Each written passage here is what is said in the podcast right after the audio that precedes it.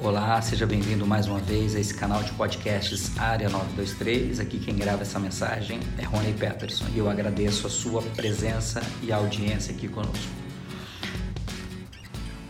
E aí, boa Rony? Boa noite, boa noite. Boa noite. E aí, Emerson, tudo Você bem? Tá belezinha, tudo jóia. Graças a Deus, seja bem-vindo. Obrigado aí. Já agradecendo de antemão as pessoas que já estão entrando, aqueles que vão assistir depois essa live gravada ou quem sabe num formato aí de podcast, se der tudo certo. Então, já vamos nos preparando aqui para iniciar o tema. Emerson Duarte, na verdade é Emerson Duarte, né? Todo Emerson Duarte. Todo mundo fala Emerson Duarte, foi o, primeiro, foi o primeiro Emerson que eu conheci. Foi o primeiro, né? Diferente. Foi, mas eu penso que quase todo mundo deve chamar de Emerson mesmo, né? É difícil é, alguém falar de Emerson Emerson normal, né? Eu, eu sempre falo assim que a história é quando meu pai, no dia que foi me registrar, ele tá, tinha tomado alguns golinhos, né? Falou, Irmson, aí ficou. Irmson. Ó, o pessoal já está entrando aí, já agradeço a presença de vários amigos que entraram. O Wesley Duarte, que, que é meu sócio, um grande irmão, é teu primo também, por sinal. Meu primo. Isso, prefaciou o livro prefaciou que nós vamos falar livro. hoje, o Virando Fantástico. a Chave. Tem o Douglas Utida que já entrou, a Marina, tem alguns amigos que já estão entrando aí. Tem uns amigos, é a Joelma, que é amiga minha. Que minha legal. Minha esposa está aí também, o Joel, meu, meu cunhado. Que show, que show. Aí. Eu agradeço aí a presença de quem está conosco. E, gente, é, é, um prazer muito grande nessa noite estar aqui falando com Emerson, com Emerson.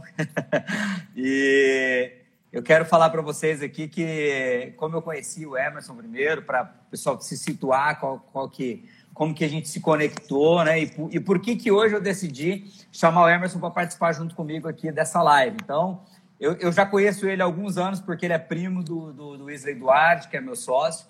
E, e, e, Emerson, é legal que o Wesley, quando ele vai falar de você, cara, ele enche a boca e fala bem, fala bem, você não tem noção. E ele fala: você precisa conhecer meu primo, você precisa conhecer meu primo. Até que eu tive a oportunidade, fui até no seu escritório, se não me engano, a primeira vez, a gente falou sim, um sim. pouquinho ali sobre, sobre igreja e tudo. E foi uma identificação quase que imediata por conta dos princípios que você traz na sua vida, né, os princípios é, de vida, profissionais, espirituais. Então, foi bem legal. E aí, gente, eu tive a oportunidade de, de ter o Emerson em sala num treinamento que eu ministrava até ano passado. Ele foi nome de turma, por sinal, virou comendador, depois voltou como apoiador, apoiou uma turma. Então foi muito legal porque eu tive é, a oportunidade de conhecer bem mais sobre, sobre a vida do Emerson. Emerson, foi um prazer assim te conhecer, foi um prazer ter você em sala e hoje com certeza é um prazer muito grande ter você conosco aqui é, nessa live. Nós vamos falar um pouquinho do seu livro, mas antes de, de, a gente entrar já no tema da live, eu queria que você desse o seu boa noite para a galera e se apresentasse, falasse, faça um breve resumo, porque eu tenho aqui um, um script do, do resumo de quem é o Emerson, mas eu penso que a melhor pessoa para falar sobre você é você mesmo. Então, fica à vontade, meu irmão. Boa noite a todos aí que estão presentes. É uma grande satisfação estar aqui com, com o Rony. O Rony é uma pessoa que também o Wesley falava muito dele. Essa questão, o primo meu, ele faz os links, né, as conexões. Faz. O Wesley é uma pessoa muito especial, né, para mim, e eu acho que o Rony também aí. É uma pessoa especial para muita gente, né? Um cara assim, para mim, nota, nota mil, nota mil. E eu sou Emerson, tenho trabalho no escritório do Oraconte, né? Tenho parceria ali com a Sociedade do Oraconte, aqui em Dourados. Sou pastor da Igreja Evangélica Betânia, né? Sou pastor auxiliar lá, tenho trabalhado como pastor auxiliar.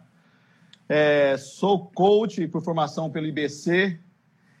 É, sou formado em psicologia positiva pela PUC do Rio Grande do Sul, né? Com a fiz a pós-graduação pela PUC do Rio Grande do Sul em psicologia positiva. Trabalho coach na área de relacionamentos, então coach de casais e tudo que tem a ver com relacionamento familiar, a gente já trabalha já há um bom tempo, tanto na igreja quanto ali no escritório com alguns clientes, que, é, que a gente poder trabalhar, então tem uma, uma linha bem grande de trabalho dentro disso aí. E escritor também agora, né? Olha só que maravilha. então, gente, assim, quando, quando eu pensei no Emerson, eu falei, cara, acabou de lançar o livro, eu penso que seria bem legal a gente falar desse livro, até porque a gente carece de escritores locais, né, Emerson? Principalmente na, na linha de desenvolvimento pessoal. Então, é muito legal nós termos alguém da nossa cidade aqui é, falando de um tema tão importante que para quem ainda não viu o livro, tem aqui, né, para quem é de Dourados, tem na nossa cidade, lá na Ângela, né? Na, Companhia dos na Livros. Da na Companhia dos Livros tem. Eu tive a oportunidade de comprar na pré-venda ainda lá na, na Amazon, né? Mas tem em Dourados, então você já pode comprar, já pegar, já começar a ler. É o livro Virando a Chave, sendo o protagonista da sua história.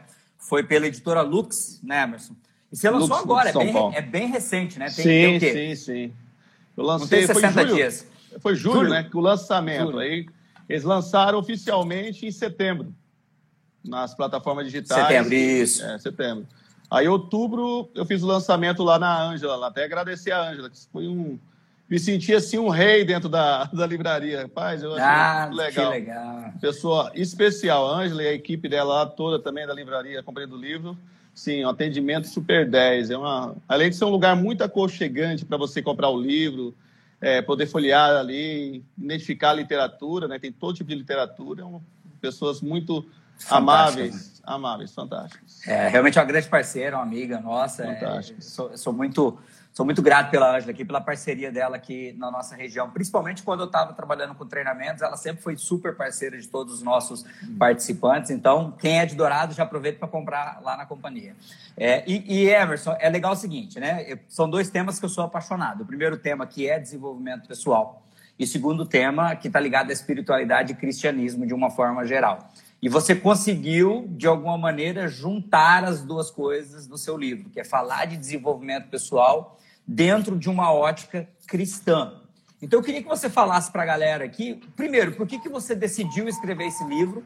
E segundo, por que, que você decidiu conciliar as duas coisas? O que, que passou pela tua cabeça no momento que falou, cara, eu vou falar sobre essas duas coisas juntas? Então, fala, fala para o nosso público que está nos ouvindo agora via podcast ou está nos assistindo aqui né, nesse vídeo, qual que foi a tua ideia?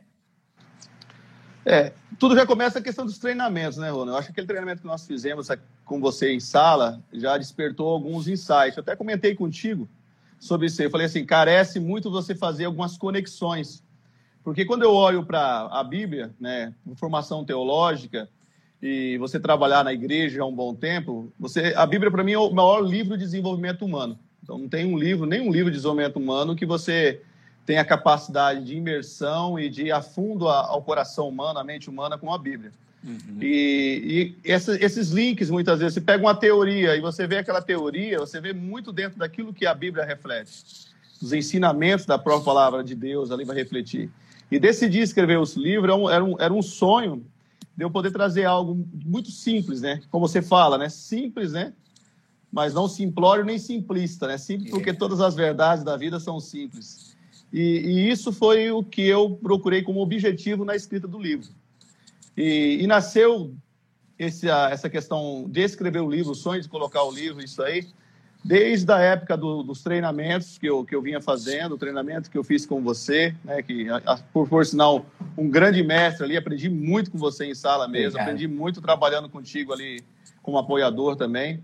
Então, foi assim, lições maravilhosas para a minha vida, ficou marcado na minha vida. Você é uma pessoa que marcou aí a minha história. Fala, quando a gente pensa a vida como história, você é uma das pessoas que marcaram a minha história. Que legal, Porque obrigado. traz esse despertamento. Aí, quando uhum. foi o, no ano de 2020, naquela da pandemia mesmo, naquela uhum. dificuldade que as pessoas estavam vivendo e vivenciando ali, na nossa igreja, nós trabalhamos uma coisa muito diferente. Nós fazemos, nós fizemos 12 dias. Eu montei um treinamento de 12 dias para fazer planejamento para 2021. Olha só. E, e, nesse treinamento, né, nós tivemos assim uma estrutura de pensar 2021 e colocar um objetivo e poder compartilhar desses objetivos. E eu coloquei como objetivo principal meu no ano de 2021 escrever um livro. Uhum. Então, aí, esse foi um para poder trabalhar esse sonho, essa realidade, e dentro da estrutura bíblica, um livro que ele pudesse desenvolver a pessoa ou fazer a pessoa ter uma, uma conexão com ela mesma, né? Uma conexão profunda que ela possa pudesse desenvolver, mas de forma muito simples. E a preocupação minha é assim, é que desde uma criança pegasse o livro e pudesse ler e entender o que eu escrevi, até uma uhum. pessoa mais acadêmica também pudesse ler e entender e ali trabalhar. E isso aí foi de onde nasceu a ideia de você trabalhar o livro com a, uma prisma cristão, porque eu vejo a Bíblia como uma plataforma maior de desenvolvimento humano. A partir de Jesus ali você já vê isso, né? Jesus ele pega 12 homens ali, alguns pescadores, outros cobradores de impostos, né? Ele pega um médico no meio, tudo ali, mas só que você pega pessoas simples, muitas vezes, do cotidiano e transforma em homens que mudaram a história da humanidade. Então, a, as verdades da vida, né, que são muito simples, que, que Jesus ele ensina, que a Bíblia ensina, isso faz a gente crescer, né? Eu não vejo uma pessoa que realmente se converta ao cristianismo que não tenha a sua vida transformada, né? Isso aí não, não, você não consegue enxergar. Então, para mim, a, a grande prova é isso aí. Que legal. Então, a ideia do livro praticamente surgiu no período da pandemia, ou você já pensava antes em escrever o livro, ou a, a vontade mesmo veio ali em 2020? É 2020 que veio mais a vontade mesmo, de poder legal. produzir um conteúdo para que as pessoas pudessem ler a partir daí. Até eu cito um pouco da pandemia no livro ali, tem um capítulo lá que eu, eu, coloco um pouquinho disso aí, dessa Sim. realidade da história, de você ter uma, uma visão assim, porque era uma, eu vi uma necessidade muito grande né, das pessoas virarem a chave. Eu falo, Sim. se a gente não vira uma chave nesse período, né? Quanto tempo você demorou para escrever o livro? É um livro de praticamente 100 páginas. 100 páginas. Quanto 100 tempo páginas. você demorou para escrever esse livro? Cara, comecei dia 15 de janeiro e concluí dia 15 de março. Uau, em 60 dias você 60 fechou dias. o livro. Fechei o livro. Assim, e usando, eu falo assim, essa questão do tempo, você me conhece, você sabe o meu tempo, né?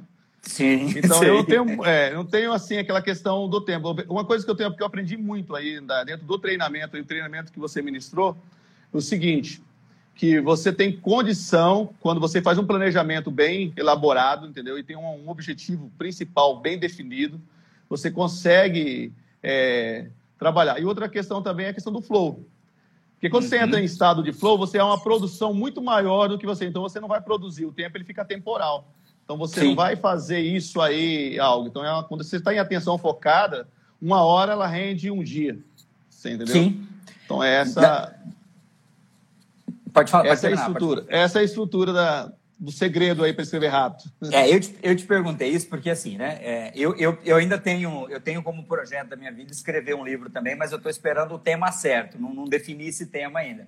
Mas muita gente fala assim: ah, eu não consigo escrever um livro porque é muito difícil, porque demora muito tempo. Eu te perguntei isso porque, como você comentou que você escreveu esse ano e já lançou esse ano, né, em 60 dias você escreveu um livro de 100 páginas. E, e aqui eu não estou é, simplesmente para poder só trazer glórias para o Emerson, não. Mas, sendo muito sincero, é um livro muito bem escrito, muito simples, como você falou. Eu percebi isso de imediato. Quando eu comecei a ler, eu falei, cara, é muito simples de entender o que ele está falando. E é um livro prático. Porque se você, quem, leu, quem já leu o livro, quem vai ler, vai perceber que praticamente em todos os capítulos, praticamente não, em todos os capítulos, você tem uma série de perguntas que a pessoa tem que se fazer e responder sobre aquele tema que você trouxe ali. Então, um livro prático. Se você falar, eu vou escrever, é, é, é, é vou dar as respostas dessas perguntas em todos os capítulos, você tem praticamente um manual é, para a vida dentro dessa, desses capítulos que você trabalhou. Então, se a gente fizesse um cálculo simples, vamos pegar um, um cálculo simplista agora. Se você, uhum. escrever, se você escrever uma página por dia, em 100 dias você termina um livro. Né? Em, três meses você terminou um livro. E o que falta muitas vezes para nós, eu digo para nós, me incluindo, é que muitas vezes o que nos falta realmente é disciplina para concluir os projetos da nossa vida. E você teve disciplina, em 60 dias você sentou e escreveu. Né? É, essa estrutura. E, e também aquela questão do desafio, né? Porque quando você tem. Você coloca, compartilha com alguém, você tem uma obrigação de entregar esse resultado. Uhum. Eu, eu, lembro que o, meu irmão, o Daniel, que eu, sempre eh, trabalha comigo, todo uhum. e meu filho, o Eliel, né, os dois ali, Daniel e Eliel, né? Uhum. Todo dia de manhã eles falavam, e aí, escreveu alguma página hoje? Olha que legal, cara. Eles perguntavam isso aí. Então, quando você compartilha um com o outro e tem essa motivação, minha esposa em casa também, e aí, o que, que você escreveu? Produz o negócio, né? Faz isso aí. Porque uma das coisas que leva a gente muitas vezes a não querer escrever ou não colocar no papel, e outra, a experiência do, do escrever um livro, Rony, é algo tão fantástico que é você compartilhar com as pessoas algo que está no seu coração. Uhum. E a gente não sabe a dimensão disso aí. Eu tenho um rapaz que é meu amigo, ele me ligou, oh, rapaz, não sabia que você era escritor. Eu comprei teu livro pela, pela Amazon. Rapaz, e assim, eu fiquei em coma no ano de 2020, né? Fiquei em coma, minha esposa já tinha falecido.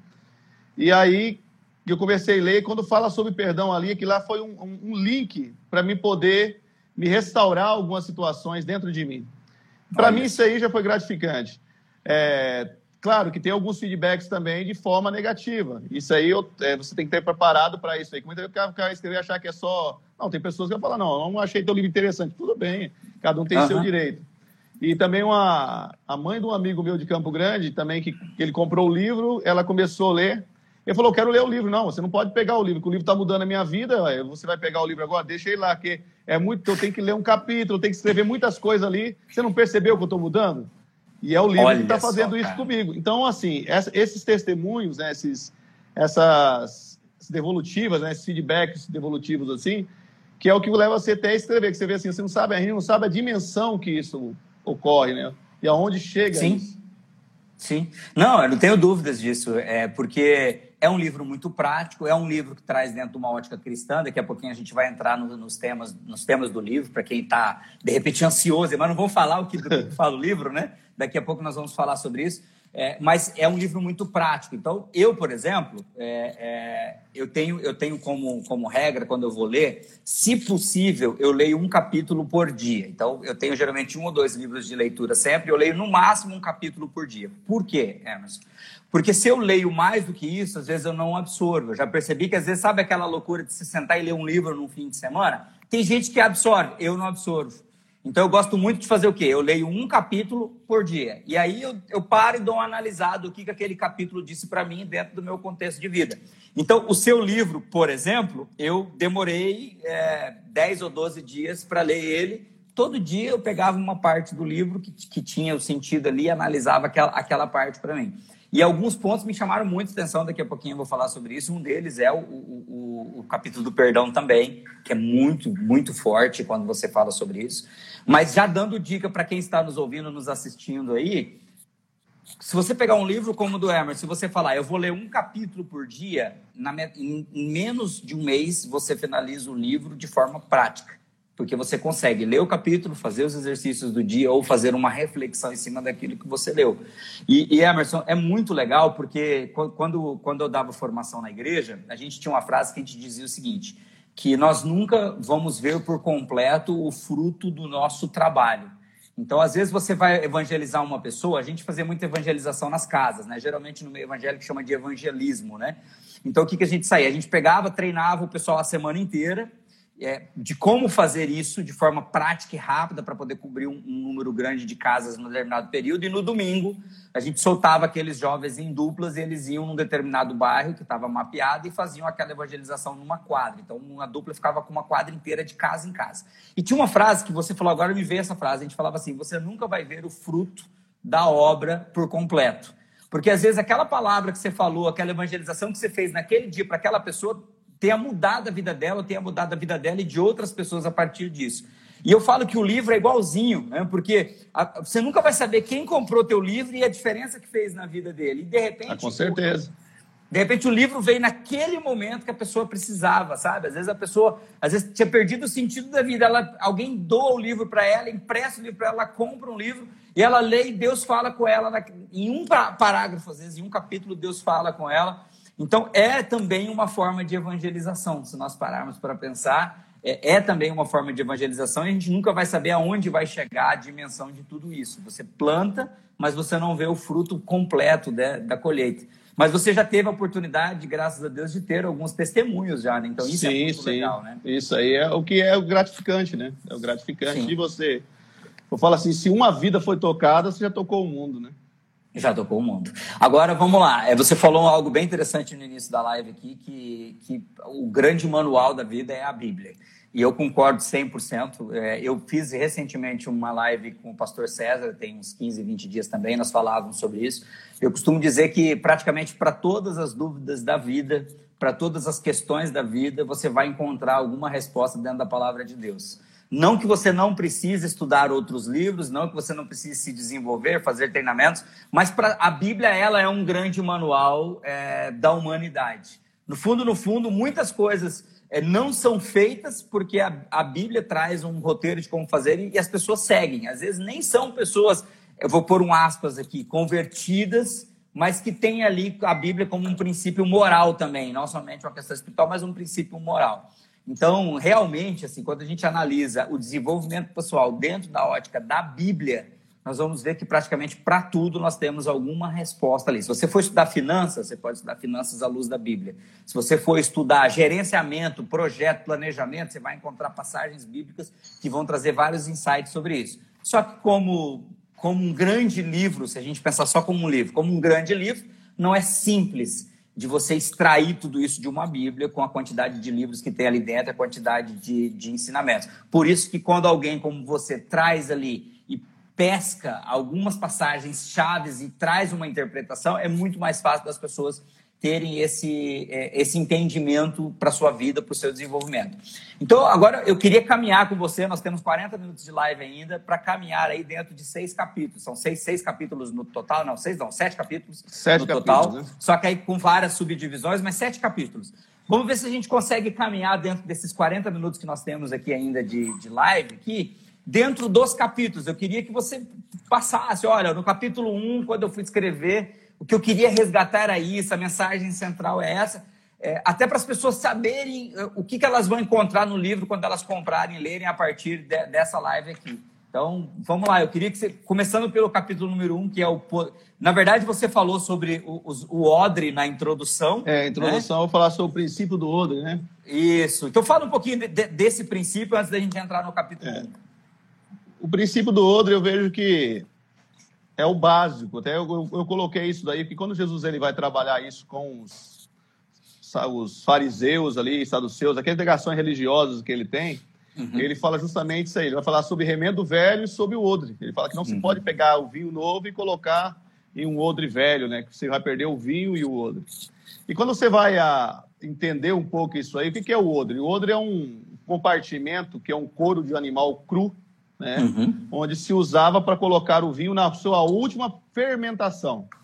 Então, a primeira fermentação, ele colocava esse vinho numa pedra, se pisava, deixava um período ali, e depois dali se colocava dentro do odre. Uhum. Só que quando o vinho se coloca no odre, a fermentação, você exige ter flexibilidade, entendeu?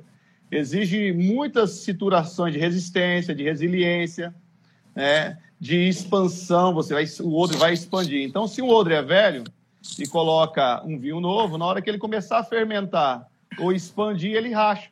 Ele racha. Aí eu, eu vou perder algo que é muito bom de armazenamento e vou perder também algo bom. E, e aí, isso colocando dentro do conhecimento, vem a profundidade. Uhum. Porque se eu quero, se eu tenho o meu conhecimento como algo finito, né, já estático, né? E aí meu pensamento não está aberto para novos conhecimentos, para novas possibilidades, é como se fosse um odre velho. Então, todo conhecimento que colocar dentro de mim ou da minha vida, ele vai ser perdido, não vai ter uma serventia. Então, o grande segredo da vida é estar com o odre sempre renovado com conhecimento. Porque toda vez que eu recebo um conhecimento novo, eu vou conseguir ter mudanças. Aí eu cito uma teoria do José Roberto Marques, que é o Self 1 e Self 2, né, que é Self 1, centro direcionador da mente consciente, e Self 2, centro direcionador da mente inconsciente. Então tem o uhum. eu, que é o eu crítico, que está o self 1, e o eu imaginário, toda a estrutura, né? O eu fantástico, o eu quântico, que é o self 2. E é justamente você trabalhar essa comunicação clara, né? E não deixar se romper isso aí. Então é sempre com o teu conhecimento com a mente um pouco mais aberta. Porque quando vem um conhecimento novo, algumas coisas vão acontecer com você. Vai existir uma fermentação, que é esse questionamento. Será que isso é verdade? Começa a fermentar. Segundo, uhum. vai expandir. Você tem que estar preparado, porque você não vai.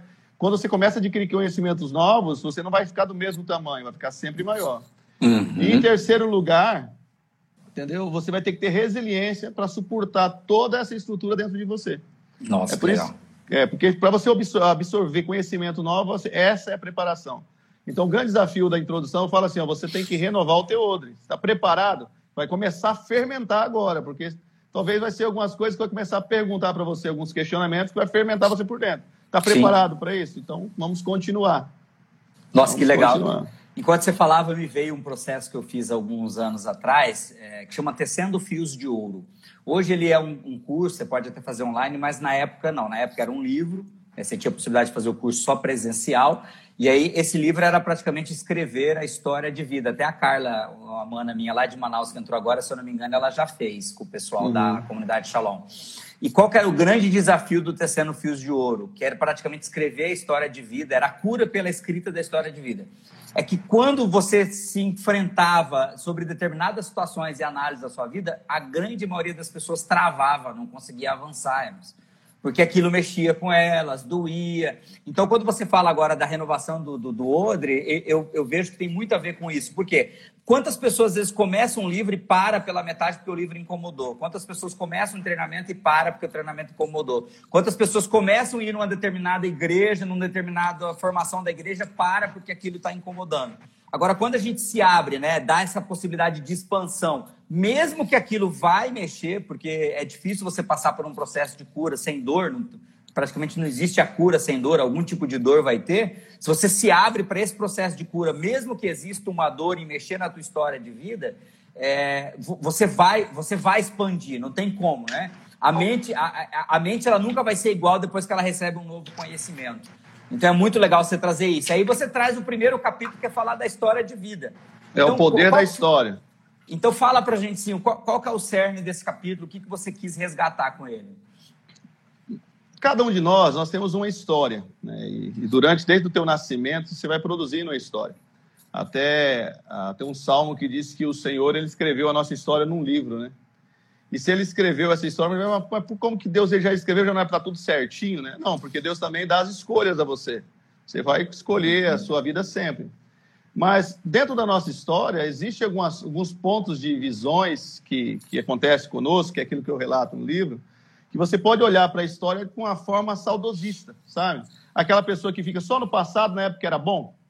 Uhum. Só que não há nenhuma progressão, o cara não sai dali. É, você não, você não cresce, você só fica pensando, era tão bom, mas e aí? E hoje? Hoje, como é que tá? E aí, se você uhum. eu fico no passado achando só que é bom, eu não consigo ir para um presente e entender que eu posso ser melhor hoje. Entendeu? E aí, quando eu faço o comparativo dessa questão de ser melhor, e, e pensando nisso aí, eu não coloquei assim no livro, mas pensando com colocar assim, informação dos como 2019 era bom, não tinha pandemia, né? mas hoje nós temos a pandemia, entendeu? Então não adianta eu pensar 2019. Então, hoje, na pandemia. Uhum com todas as situações adversas que têm acontecido com a nossa vida, entendeu? Perdas, situações difíceis que aconteceram. Né? Então, não preciso ficar como saudosista, né? Eu posso olhar para a minha história, mas não dessa forma. Outra estrutura, o negativo, aquela pessoa que tudo vê negativo, entendeu? Ela não consegue crescer, ela fica ali presa a muitas estruturas da vida dela. Tudo que acontece, ah, porque. É, e vai acontecer. Ou ela começa um projeto, ela vai dar errado. Né? Eu falo assim, se você vai começar um projeto falando que vai dar errado, já não começa, entendeu? Nem começa. Nem uhum. começa, porque você vai começar, vai dar errado. E aí a pessoa vai... E dentro dessa história nossa, a forma que nós enxergamos essa história é a forma que vamos enxergar o mundo, são as percepções de mundo. Sim. Uhum. E essas percepções, se elas não forem mudadas em mim, a minha história vai ser uma questão de fracasso sempre. E nós temos a tendência de replicar fracasso, por quê? porque nós ou nós ficamos no saudosismo, vamos ficar de uma forma negativa, ou uma forma pessimista, né? Eu comecei, mas eu tenho certeza que vai dar errado. Eu vejo muitas pessoas fazerem assim, não. Então, o otimismo não está relacionado nas coisas que vai dar tudo certo. Mas eu entender que quando deu errado e olhar para a minha história, eu ressignificar. Entendeu? É sempre tirar uma vantagem daquilo que, que eu posso aprender quando não dá certo. Eu falo que isso é a visão otimista, né?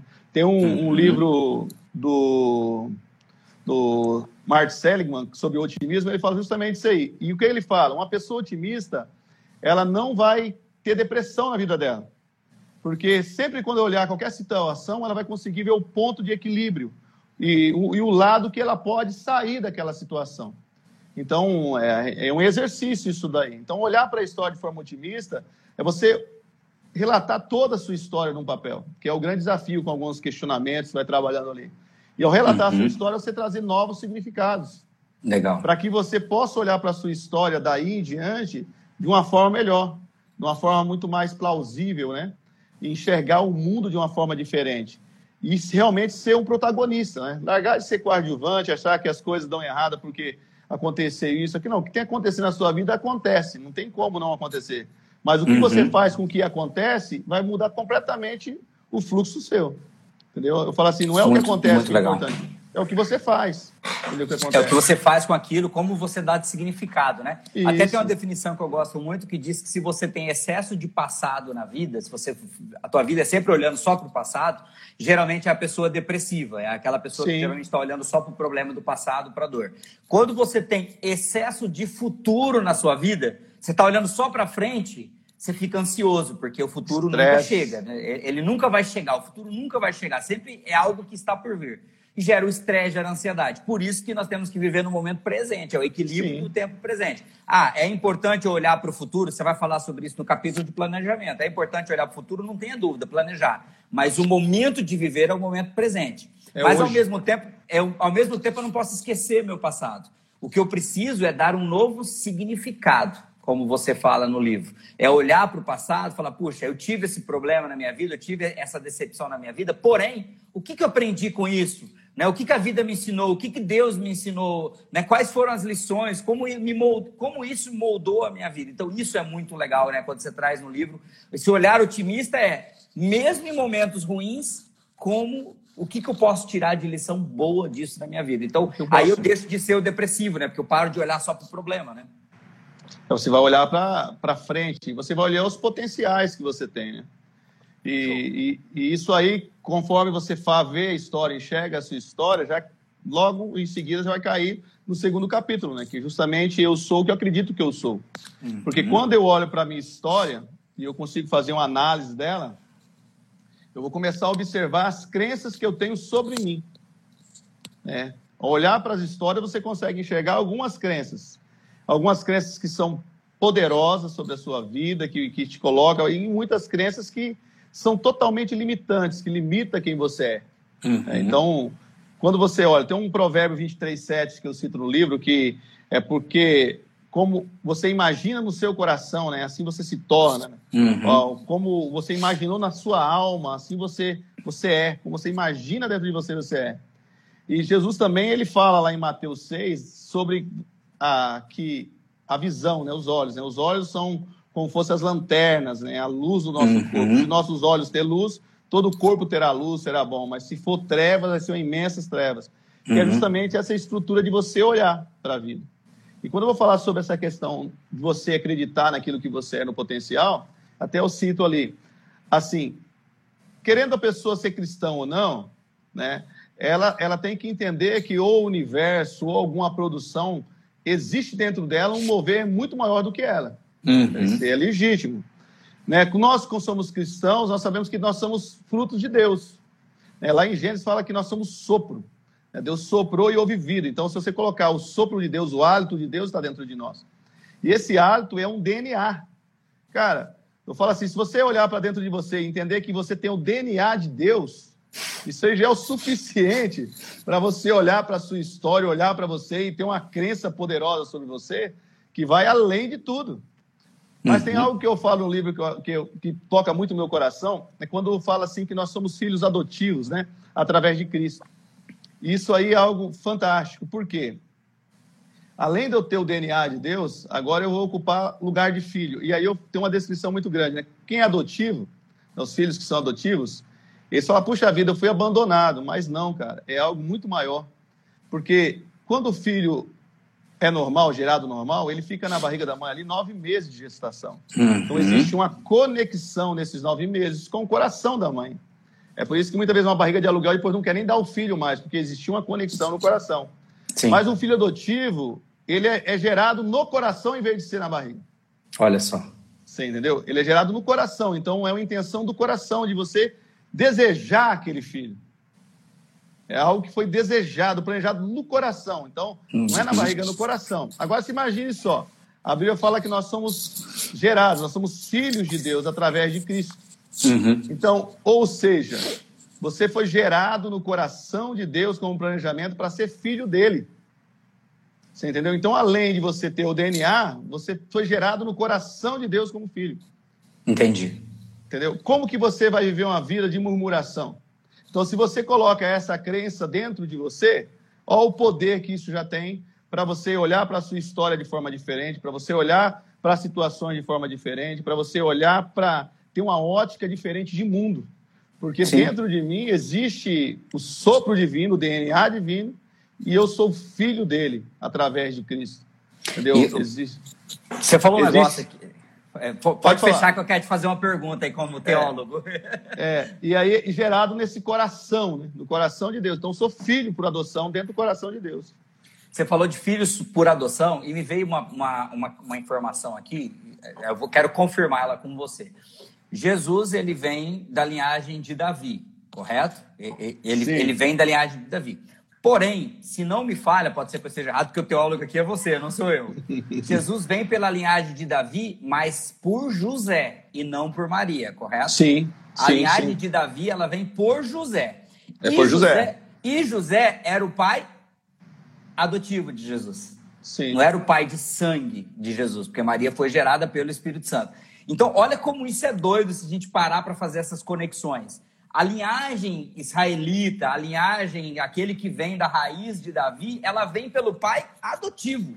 É, isso. É, olha como as coisas de Deus são muito interessantes. Porque, ao mesmo, da mesma maneira, nós somos filhos adotivos, que adotivos. nasceram no coração de Deus. Assim como Jesus foi um filho adotivo de José e traz a linhagem de Davi da mesma maneira, ou seja, recebe as bênçãos que são de direito daquela linhagem, né? Daquela linhagem. E, e a, o povo de Israel é um povo por adoção também.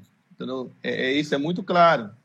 Então, e, e, eu falo assim, quando a pessoa adotiva, se eu tá com, com você, você é adotivo, alguém está assistindo conosco que é adotivo, é uma cura isso aí. Uhum. Por quê? eu fui gerado no coração de quem me adotou. Entendeu? Não é algo comum. Então, eu falo assim, eu fui uhum. gerado no coração de quem me adotou. Então, não, não tem aquela legitimidade de falar que eu sou abandonado. Jamais eu fui abandonado. É você vai ver algum texto uhum. bíblico lá em, em, Jeremias falando que se a tua mãe te abandonar, uma mãe pode abandonar o filho que amamenta, mas se abandonar, eu jamais vou te abandonar. É essa estrutura. Deus, ele, ele tem esse poder. Então, quando você olha para dentro de você essa crença de identidade, isso já começa a mudar porque eu tenho uma identidade Entendi. celestial, entendeu?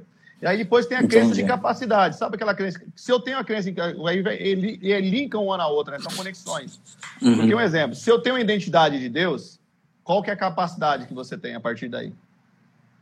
Ilimitada.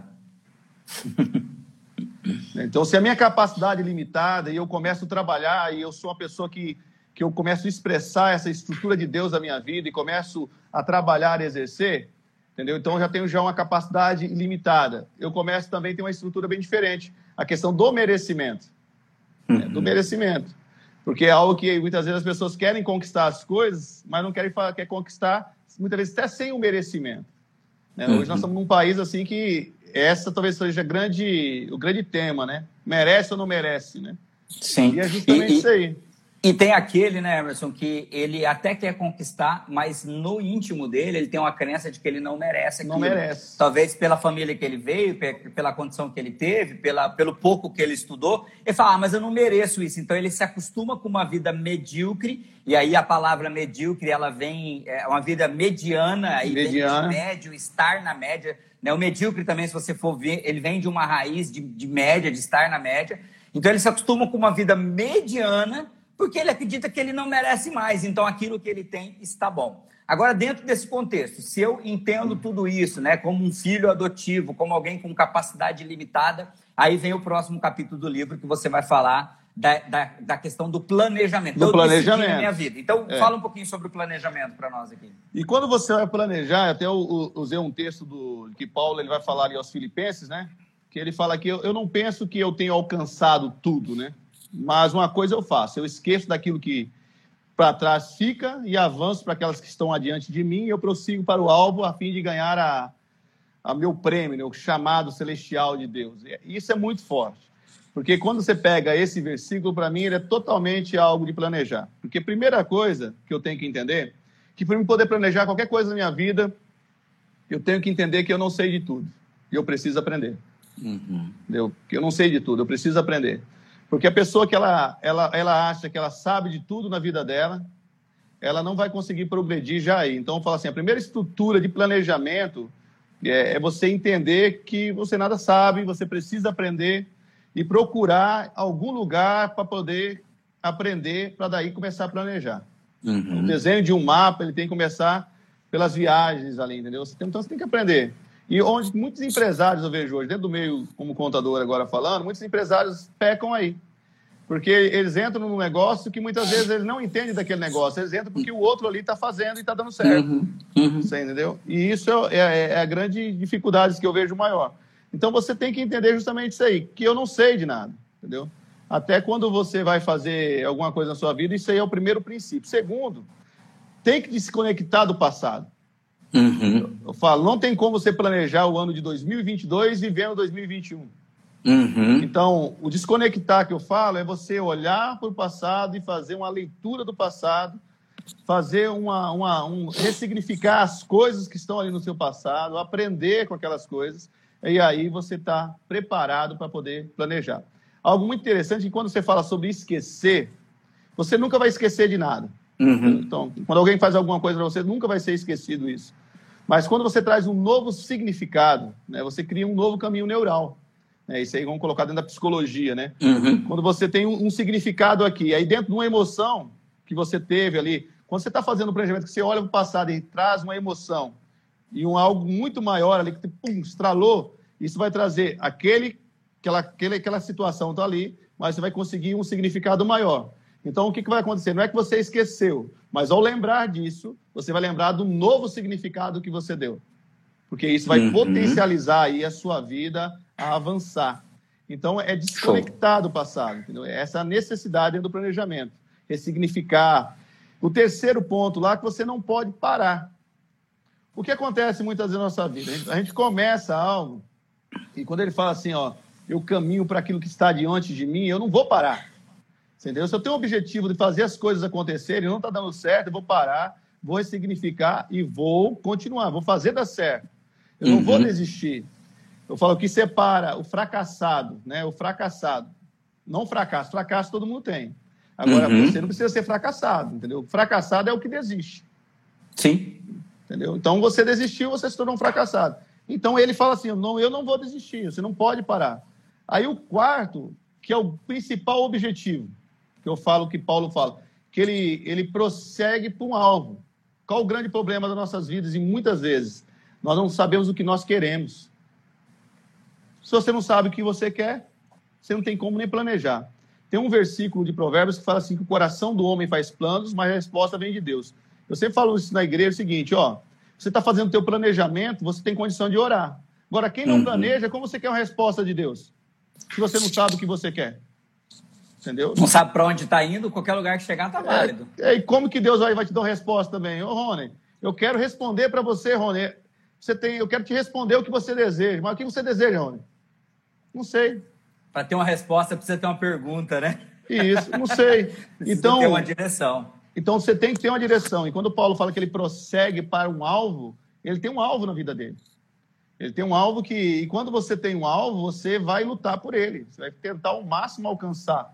E quando você não alcança, você não tem desistência. E outra coisa, quando você tem um objetivo para poder seguir, né, você tem um objetivo a alcançar, é, e as coisas não estão tá caminhando, você consegue corrigir rota, você consegue estruturar. E aí, tudo uhum. isso aí eu vou colocar através de perguntas, novamente, depois nos livros ali, onde você vai fazer um planejamento de acordo com essa proposta de Paulo ali. Então, cria uma ferramenta bem simples de você fazer um planejamento bem simples da sua vida, mas que muito eficiente.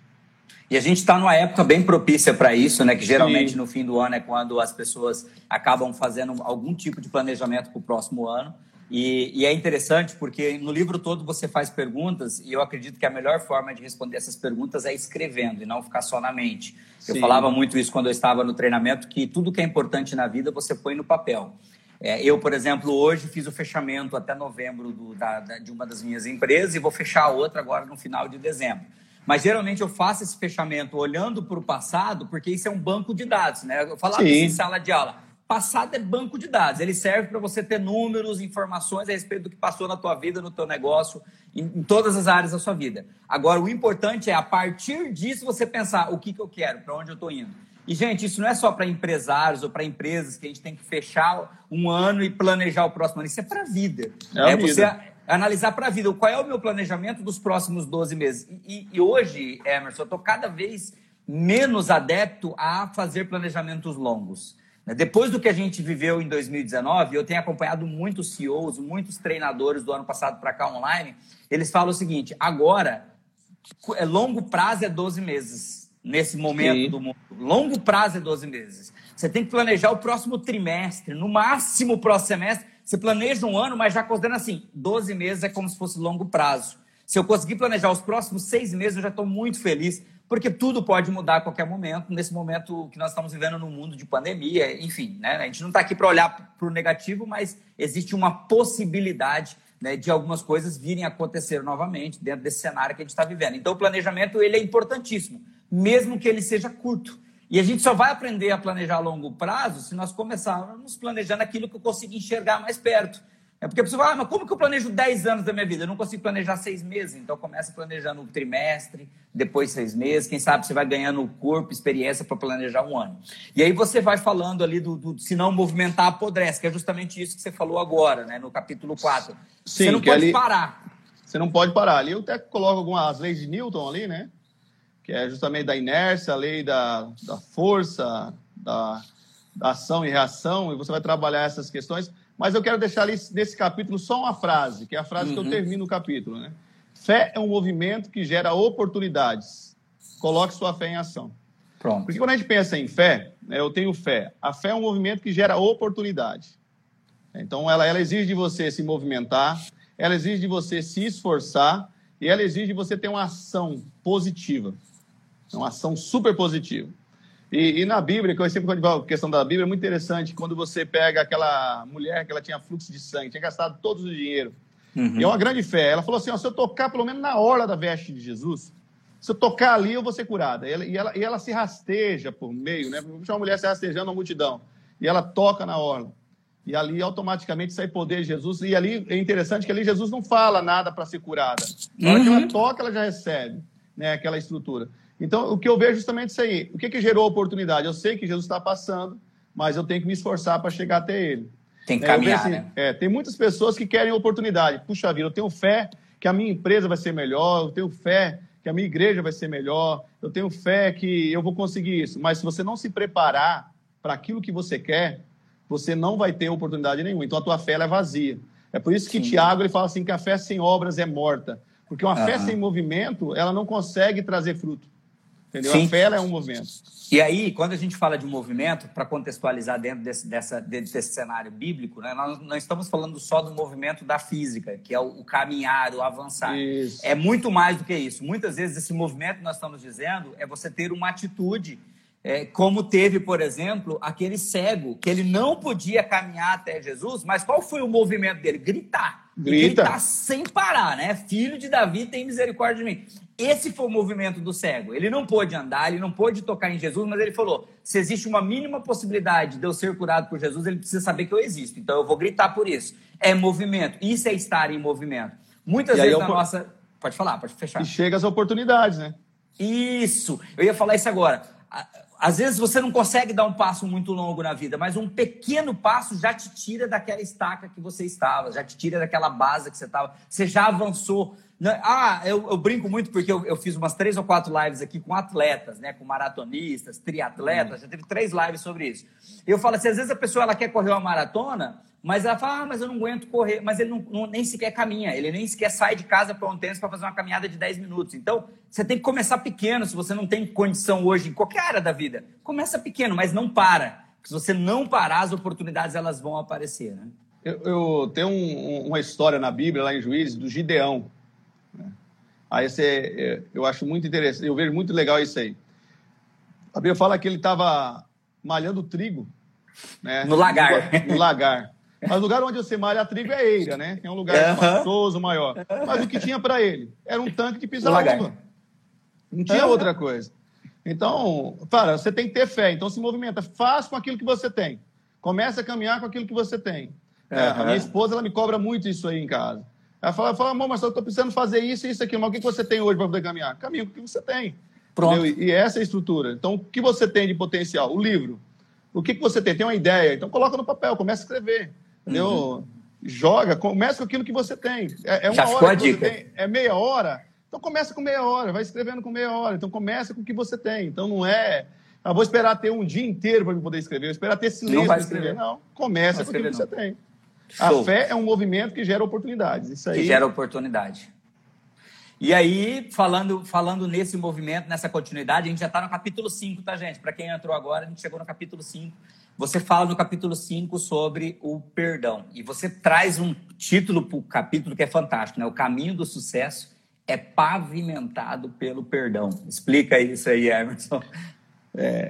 Tudo que é pavimentado gira melhor, né? A roda, a roda vai mais tranquila, não tem muito buraco, então é coisa muito boa. E é justamente isso. Eu falo assim, o perdão, Rony, para mim, é, é a base principal da vida. A pessoa que ela não perdoa, ela acumula situações internas na vida dela que vai ser difícil dela caminhar e olhar para o futuro até. E, e cria enfermidades assim internas grandes, né? Eu falo assim, muitas enfermidades grandes. E o perdão tem alguns níveis. Eu tenho aprendido que o perdão ele tem níveis, né? Perdoar as pessoas. Nossa história, eu vejo assim, quantas pessoas que magoam a gente? Uhum. Quantas pessoas assim fazem coisas? E, e Jesus ele faz umas coisas muito invertidas, que ele fala quem tem que pedir perdão é quem está ofendido, né? Mas, puxa vida, o cara que me ofendeu, não. Porque quem está machucado, quem está totalmente arrebentado é você. Então você vai ficar se permitindo a ficar doente com a enfermidade interna, sem desconexão. Então, é essa a estrutura que eu, que eu falo. Você quer ter sucesso na vida? Primeiro princípio, perdoa. Porque se você não perdoar, isso vai trazer uma tranca na sua vida. E você não vai Uhum. conseguir progredir de jeito nenhum. né? Eu vejo assim, tem muitas pessoas que não conseguem progredir na vida porque ela fica amarrada no, no pai. Ah, meu pai falou tal coisa para mim, foi uma palavra muito dura, me machucou. E aí, e a pessoa não entende. E eu falei, a maior forma de você perdoar é você olhar sempre para a história do outro. Né? Eu, eu sempre costumo falar o seguinte: você só dá aquilo que você tem. Exatamente. Você não consegue dar nada que você não tenha. E, e as pessoas muitas vezes, com a questão da relação de pais e filhos, né? O pai ele nunca teve amor com os pais dele. Ele Uhum. nunca teve um momento de carinho com seus pais. Então, se ele não ressignificar isso, quando ele chega no- dentro do relacionamento posterior, ele vai replicar a mesma situação. E aí aquela falta de perdão inicial do pai passa para o filho e passa para outro filho. Por isso que fala aquela questão de gerações, né? A, a maldição de gerações. Isso. No fundo, no fundo, é está sendo não se- replicado. Consertou. Então, Uhum. como que eu faço? Primeiro ponto, eu tenho que entender que eu tenho que perdoar. E perdoar não é esquecer.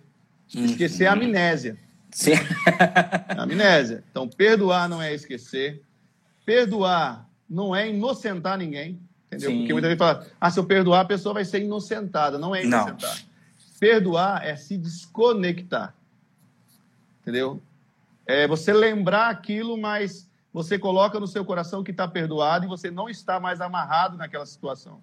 Perdoar, em vez de olhar para trás, é olhar para frente. Né? Sim. Perdoar é você entender que nada que você possa fazer vai mudar aquela circunstância que aconteceu, mas você pode agora desconectar dela através do perdão. Então isso te deixa mais leve para caminhar. Então, esse primeiro nível. O segundo nível é aquele perdão básico que você tem que perdoar se você se perdoar. Porque tem hora que você faz algumas coisas, a gente faz algumas coisas erradas ou comete alguns erros na nossa vida, que a gente fica amarrado neles e eles se tornam a repetir. Eu falo, pecado não confessado. Pecado não confessado. E pecado que você não viu o perdão no seu coração, você repete ele. Ele se torna um ciclo vicioso. né? Quando você não confessa um erro, o teu cérebro ele vai entender que aquilo não é errado, então ele repete. É, quando você reconheceu que você errou, a partir do momento que você reconheceu, naquele ponto você não erra nunca mais. Você não vai cometer aquele mesmo erro ali. Quando você pensa a estrutura do perdão, de auto-perdão, de você se perdoar, é você olhar para a sua história, você como um ser humano que vai errar. Sim. Você necessita entender disso, que ninguém é perfeito. É uma coisa que nós temos que entender é que nós vamos, vamos ser ser humanos uno, né? não dual mais, só no céu. Uhum. Só no Aqui céu. nós somos dual, nós vivemos uma dualidade interna. Corpo nós estamos espírito. todos os dias a discutir. O próprio Paulo fala: aquilo que eu queria fazer, não, não faço, e aquilo justamente que eu não quero, eu estou fazendo. Né? É essa briga interna. Né? E, e você tem que, cada dia, trazer um perdão para você. Outras situações é o, o perdoar as pessoas. Né? E você também pedir perdão. Eu falo assim: pedir perdão é ter a hombredade de olhar para as pessoas. Eu falo assim: quem é capaz de pedir perdão são pessoas que, que têm um, um significado de vida maior. E depois o perdão é justamente o perdoar a Deus que eu coloco aqui, né?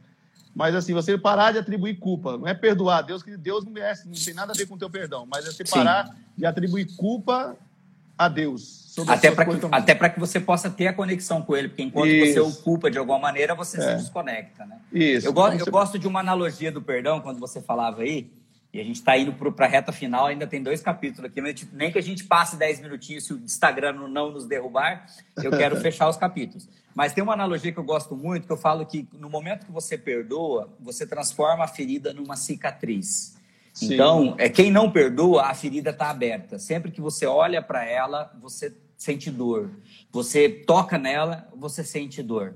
Agora, no momento que você decide perdoar, e aí a, Priscila, um abraço para Priscila, minha amiga, que treinou conosco também, ela fala que a falta de per perdão é um freio de mão puxado. É isso mesmo na nossa é vida. É isso aí. Então, por quê? Porque tudo que eu vou fazer, eu olho para aquilo, parece que aquilo me trava. No momento que eu libero o perdão, é uma cicatriz. Ou seja, eu não esqueci, eu continuo lembrando que eu tive aquele machucado.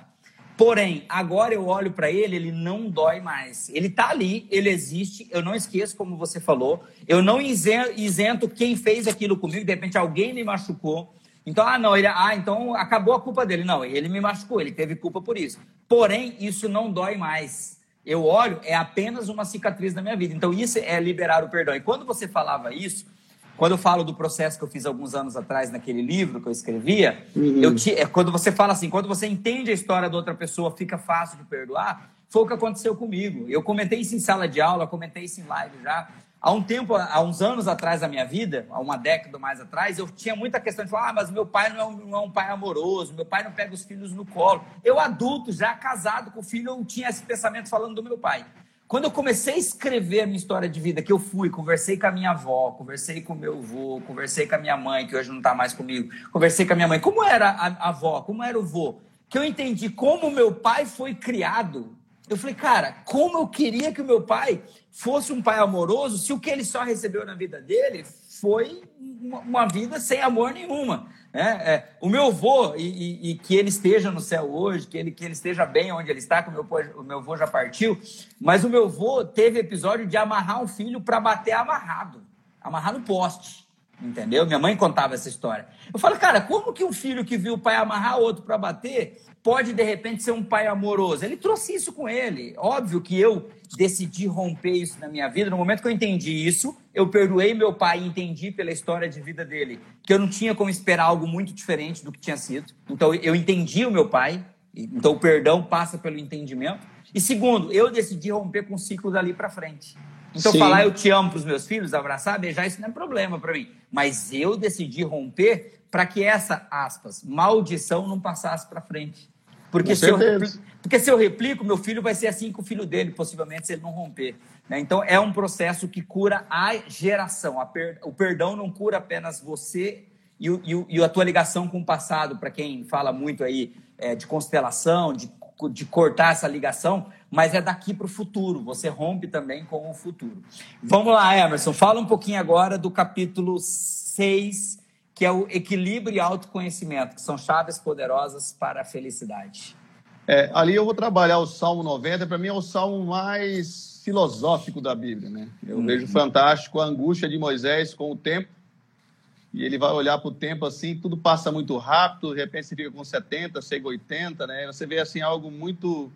E ele vai trabalhar alguns retratos ali dentro desse salmo. Eu, eu falo assim, o primeiro retrato do salmo, ele fala sobre você quando você tem um conhecimento do Deus que você serve, você consegue ter equilíbrio de vida diante de ações. O segundo ponto que ele vai trabalhar, que a vida ela é muito curta para você ficar, e, e, vem claro, é muito curta para a gente ficar com, com lamento, perdendo tempo com briga, com discussão. É muito curta a vida. Né? A gente tem que entender que quem tem que cada dia é, se deixar levar por Deus, porque é muito curto. Quando você vê, já chegou 70 anos, 80 anos. Eu estava vendo, eu estou com 47 anos. Eu falei, cara, passou muito rápido, né? Estou com um filho com 24 anos de idade, filha com 14 anos. E aí eu falo assim, é, é muito rápido, passa muito rápido. Então, o que a gente está fazendo? Então, tem que trazer significado. Uma coisa que a gente tem que procurar a cada dia é ter significado na nossa vida, né? que é o que vai ficar o nosso significado. Algo também, viver não é para amadores, não. Então, tipo assim, tem que ser profissional. né? E os dias maus, quando ele fala sobre dias maus ali, vai falar sobre glória. Os dias maus forja o caráter de um vencedor. Entendeu? Todo vencedor ele vai passar por alguma circunstância de dias difíceis, né? desafiadores, né? como ele fala, não difícil, mas desafiador. Porque isso vai forjar o caráter desse vencedor né? que está ali à frente. No fundo, no fundo, nós aprendemos realmente são com os dias maus, com os dias é. difíceis. É. Porque geralmente das glórias, das vitórias, a gente não aprende muita coisa. Geralmente a gente até se ensoberbece, né? Ah, eu fiz, deu certo, mas eu não tiro lições. Agora, quando acontece os dias maus, vem os problemas, nós vamos aprender. Puxa, isso é muito legal. E aí eu quero fechar contigo, que a gente bateu uma hora de live agora. Eu quero fechar contigo no último capítulo. Ó, conseguimos chegar no último capítulo. Último capítulo. Servindo com amor, tudo pode mudar. O que, que você tem a dizer sobre esse capítulo? Esse texto é fantástico, porque o texto de, de João ali, quando Jesus ele vai lavar os pés dos discípulos, para mim é um dos textos impressionantes da Bíblia. Porque, se você for observar, ali está sendo a, a noite de formatura dos discípulos. Né? E o que pregar, o que falar numa noite de formatura. E era o último momento que Jesus estava tendo com os discípulos. Né? E ele, como um grande líder que já tinha passado e ensinado. E ali ele dá a maior lição, e a maior lição de propósito de vida para cada um de nós. Eu falo assim: você quer um propósito teu, um propósito meu é servir. Nós somos projetados, nós nascemos para servir. Então a pessoa que não serve, não serve. Entendeu? Essa é a grande estrutura. Então o que Jesus ele faz ali no texto que eu falo? Porque tem, tem situação na nossa vida que você pega pessoas que está difícil, ame as pessoas, sirva com amor, faça para ele. E Jesus ele começa a lavar os pés dos discípulos e ele pergunta: vocês estão entendendo o que eu estou fazendo? Ó, se eu sou mestre, eu sou senhor de vocês, né, eu fui capaz de lavar os pés de vocês, vai e faça isso, sirva. Então, algo muito simples que eu quero que vocês entendam, sirva. E quando você pega, igual alguns livros, igual o Monge, o Executivo, uhum. esses livros assim, vai falar sobre o livro, sobre o líder servidor. Quando você serve, você é um livro que, líder que você vai servir as pessoas, automaticamente você vai ser servido. Eu falo assim: a honra que você dá é a honra que você recebe. Então, quando essa dimensão está dentro da cabeça de um líder, ele vai entender que quando eu sirvo alguém, não estou sendo menor do que ele. O serviço me faz maior do que todos. Porque é isso que Jesus está falando. A partir do momento que você serve, e é por isso que é muito, muito incrível a Bíblia. Fala assim: aquele que quer ser o primeiro, que seja o último. E Olha aquele isso. que quer mandar, seja o servo de todos. Então, você quer mandar, seja servo de todos. Porque quando você serve alguém, Rony, em qualquer lugar, na empresa, em qualquer lugar, você vai ter pessoas que vão estar dispostas a dar a vida por você. Mas para você ter pessoas que estão dispostas a dar a vida para você, você vai ter que ter a disposição. Porque é isso que Jesus lhe ensina com o serviço. A partir do momento que você está disposto a dar a vida pela, pelas pessoas que estão contigo, a partir do momento que você está disposto a dar a vida pelas pessoas que estão dentro da sua casa, pela sua esposa, pelos seus filhos, pelos pessoas que convivem com você. Você vai ter pessoas que estão dispostas a dar a vida por você. Então, Nossa, legal. por isso que eu vejo que o serviço ele é grandioso e faz parte da liderança. Então, servir com amor, rapaz, as coisas mudam. Muitas vezes você tem uma pessoa que ela está passando por algumas situações, sirva ela. Você vai ver que vai mudar o coração dela. E muitas vezes serviço simples. Né? Eu falo assim, muitas vezes está na igreja, eu falo, ó, prepara um bolo e leva para o teu vizinho. Sirva ele com o bolo. Na modalidade, vai dar um sorriso para você. Né? Sirva alguém que você está precisando de alguma coisa, faça um serviço. Quando você serve, você muda completamente o conceito do, do coração, você gera em você gratidão. Toda pessoa que serve, ela é grata. Toda pessoa que não serve, ela é egoísta. Entendeu? Um, livro, um líder que ele não serve ninguém, ele é um líder egoísta. E ele não é líder, ele é gerente. Gerente.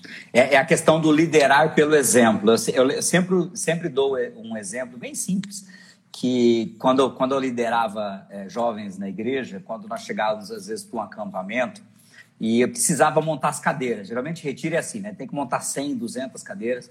E às vezes a gente fala, gente, tem que montar cadeira, gente, tem que montar cadeira. E aí todo mundo, aquela animação, chegando, em mala, organizando tudo. E aí, às vezes, o que, que eu fazia, ou algum líder fazia, que eu, que eu falava, puxa, como isso funciona? Em vez de eu ficar falando, ou, a, ou, o líder ali do setor ficar falando, o que, que ele fazia? Ele pegava as primeiras cadeiras e começava a montar sozinho. Eu montava a primeira, montava a segunda, montava a terceira. Quando menos percebíamos, estava todo mundo montando cadeira. Por quê? Porque aí lidera pelo exemplo. Ele, ele fala, ó, vou, vou fazer, Vou te mostrar que é isso que a gente precisa fazer nesse momento. Porque a gente às vezes vive uma geração, né, Emerson, que as pessoas só querem mandar, elas não querem liderar, elas querem mandar. Vai lá, faz isso, faz isso, faz aquilo, mas na hora que você para para pensar, poucos têm coragem é, realmente de liderar pelo exemplo, que o liderar pelo exemplo é servir. Né? O líder servidor é aquele que vai e põe a mão na massa. Não significa que nós vamos ter que fazer tudo, porque precisa, é, exatamente, você precisa é, é delegar, porque senão as coisas não acontecem. Para isso existe uma estrutura hierárquica, por isso você tem líderes, tem pessoas que estão ali dentro de uma escala abaixo de você mas não que você precisa fazer tudo, mas liderar pelo exemplo é, é, realmente servir. Quando você serve, as pessoas vão junto contigo. Puxa, cara, muito legal a gente conseguir ter chego aqui no sétimo capítulo. E aí eu, eu quero que você, se você pudesse resumir o seu livro aí. Eu sei que você tem uma frase linda que você colocou no livro, não sei se você vai usar ela, mas se você pudesse resumir o seu livro em uma frase, um parágrafo, como que você resumiria aí o livro? É, o livro, essa frase, é aquela frase está bem na capinha, na contracapa do, do livro ali, né? Quando uhum. nada der certo na sua vida, simplesmente ame. Ame. É, tudo se resume em você amar, né? amar você, amar as pessoas que estão contigo. E o amor, ele, ele transforma a nossa vida. Eu vejo assim, que eu falo, grande, grande, grande faceta da vida é realmente amar. E o livro ele vai levar essas dimensões aí de amor próprio, de amor às pessoas, de você enxergar o mundo numa uma dimensão surpreendente daquilo que Deus tem para a nossa vida. Então, a frase que resume tudo o livro, né, justamente é isso aí. Quando nada der certo na sua vida, simplesmente ame. Ame. Quando perguntado para Jesus né, sobre os mandamentos, ele falou que todos os mandamentos poderiam ser resumidos apenas em amar a Deus sobre todas as coisas e o próximo como a ti mesmo. Ou seja, o próprio Jesus resumiu que tudo, tudo se resume em amor. Né? Amar aqueles que estão na sua vida, que passaram pela sua vida, que virão né, para a sua vida. Puxa, muito legal, Emerson. Gente, para quem chegou agora, nós vamos fazer o possível para deixar a live salva. Se der tudo certo, a live vai ficar salva. Eu vi algumas perguntas. É, se der certo, vai estar indo para o Spotify nos próximos dias também em formato de podcast. Eu geralmente deixo salvo no meu YouTube, porque às vezes as pessoas querem compartilhar no WhatsApp e com o Instagram não consegue. Aí com o YouTube uhum. você consegue dar play no próprio WhatsApp. Então, geralmente eu deixo salvo só como backup dentro do YouTube. Se alguém quiser compartilhar, eu vou estar subindo para as redes nos próximos dois dias aí. Para quem chegou agora, hoje nós falamos sobre o livro do Emerson, Virando a Chave, sendo o protagonista da sua história. E nós passamos aqui nessa live pelos sete capítulos do livro, trazendo ali o cerne desses sete capítulos. Emerson, mais uma vez, obrigado por ter aceito esse convite, estar aqui essa noite comigo. Quero agradecer de coração para todas as pessoas que passaram por aqui, foram várias pessoas que foram passando, gente do Brasil inteiro, eu sei que você tem pessoas conhecidas no Brasil todo. Eu tive gente de Manaus que passou por aqui, gente do Paraná, Rio Grande do Sul, tem amigos de tudo que é região que passaram por aqui, vários amigos que eu fiz dentro do treinamento que também passaram por aqui hoje. Então, obrigado por todos que nos assistiram estão nos ouvindo agora via podcast. E agora eu passo a palavra para você deixar a sua mensagem final e depois eu encerro. É, gratidão aí a todos também, gratidão a você, Rony, por essa. Eu falo assim, são oportunidades, né?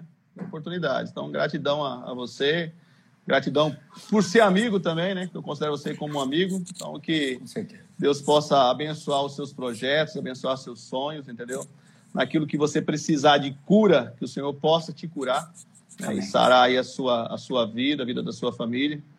É, quero agradecer o Weasley também, aproveitar que agradecer pelo prefácio, né? Uma, uma, pessoa que eu estimo muito, meu primo, é um grande amigo aí. E agradecer a minha família, né? Esposa, a minha igreja, a Igreja Betânia lá. Convidar também as pessoas que quiserem dar um pulinho, fazer uma visita na Igreja Betânia. Fica na, na Monte Alegre, pertinho do Maracanã ali, no, no, fundo do céu do Maracanã, pertinho aí. Então, quem quiser fazer uma visita aí nos cultos lá, domingo às seis da tarde, então estão convidados, né? E agradecer você por essa oportunidade, que Deus possa abençoá-lo aí a cada dia é, trazer prosperidade em todos os seus negócios. Amém, amém. Que Deus te abençoe também abundantemente, abençoe cada um que passou por aqui.